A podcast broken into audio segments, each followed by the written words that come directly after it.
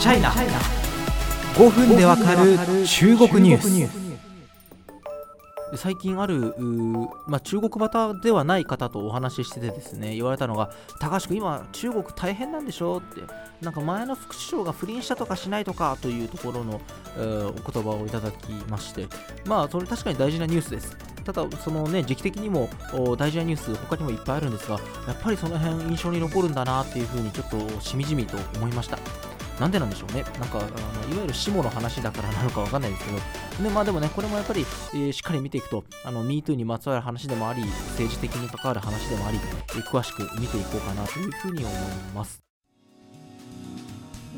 さあ、えー、どういう事件かと言いますと中国の前のですね共産党最高指導部のメンバーの1人の不倫をですね、えー、中国のもうテニス界のすごく有名な選手が告発したというすごく異例中の異例とも言える内容です、えー、告発したのは彭帥選手ですね。中国語でプンシュワイと言います、えー、まあ、私はのテニスに明るくはないんですがすごい選手らしいですね。2014年の全仏オープン女子ダブルスで優勝。ダブルスの世界ランキング1位にも輝いたことのある女子テニス選手だということです。そして告発の対象になったのは張高麗氏ジャンガオリー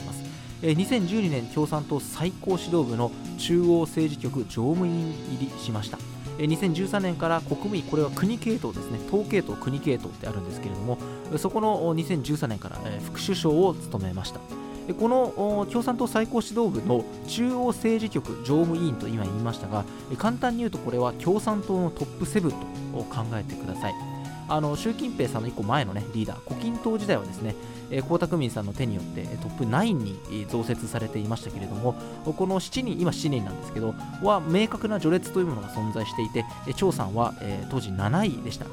ちなみにおさらいしておくと、今の共産党トップ7は、序列1位が習近平さん、2位が首相の李克強さん、3位以下は、立選書、王陽、王古寧、張楽斎、関西と並んでますつまりですねここの共産党トップ7に入るということはもう大物も大物ということです。繰り返しますがそれに対して実名で告発上がるのは異例です。さあどんな内容だったか。ウェイボーに投稿された内容を見ていきます。ホウさんの告発した内容によると2人はですね張高麗さんが転身して勤務していた頃に性的な関係を持ったということです。その後張さんが昇格して北京入りすると一旦連絡が取られたんですが引退後再び北京テニスセンターを通じて連絡があったといいます。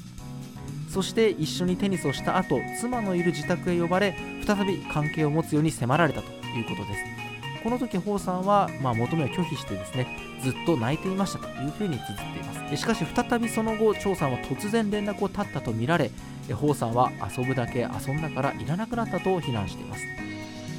ポイントはですね、コさん、確たる証拠を持っていないということなんですね。その理由として自身で、あなたはいつも私が証拠を残すことを恐れていましたね。録音やビデオなどの証拠はありませんと警戒されていたことを挙げています。確かに、まあ、録音などが持ち出されれば、張さんにとって致命的なリスクを預けるということになりますからね。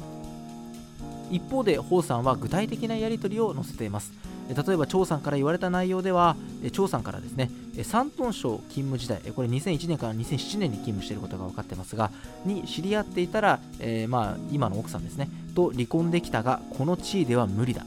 来世は20歳と18歳で出会うことを望んでいるなどと言われたということですさあ、ホウさん、引退したとはいえ、張さんの地位をもってすれば告発をもみ消すことは簡単だと綴っていますが、無駄なあがきになったとしてもあなたとの事実を伝えるとその動機を書き残してます。まああのー、もちろんこういうすごく異例中の異例しかも共産党のトップ最高指導者の、まあ、軍団にね集団に入る人たちを狙った告発なので、まあ、いつ出してもすぐにネットから消される内容ではありますしかし今回はそれに輪をかけて中国では共産党の最高指導機関が開催する6中全会という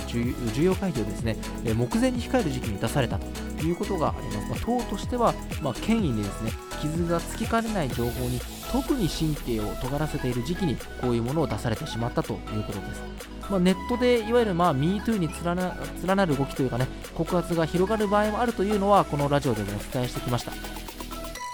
今年8月ですね、ウェイボーで小学校の頃に当時の校長から下半身や胸を触られるなどの被害に遭ったとある女性が実名で告発しました。この訴えはネットで拡散されて元校長67歳は公安当局に拘束されることになりました。しかしだからといって中国で MeToo ムーブメントが必ずしも起きているとはなかなか言えそうになりません。結局それも矛先次第ですよね。